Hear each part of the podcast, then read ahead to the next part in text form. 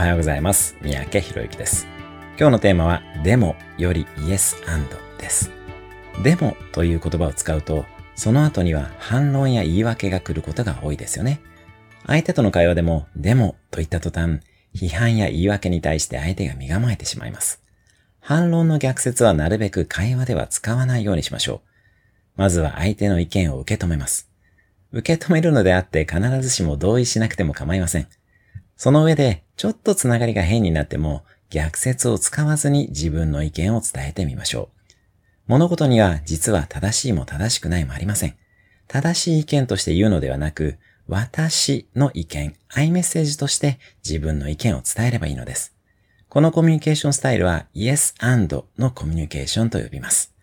相手の意見を肯定し、その上で自分の意見をつなげてみましょう。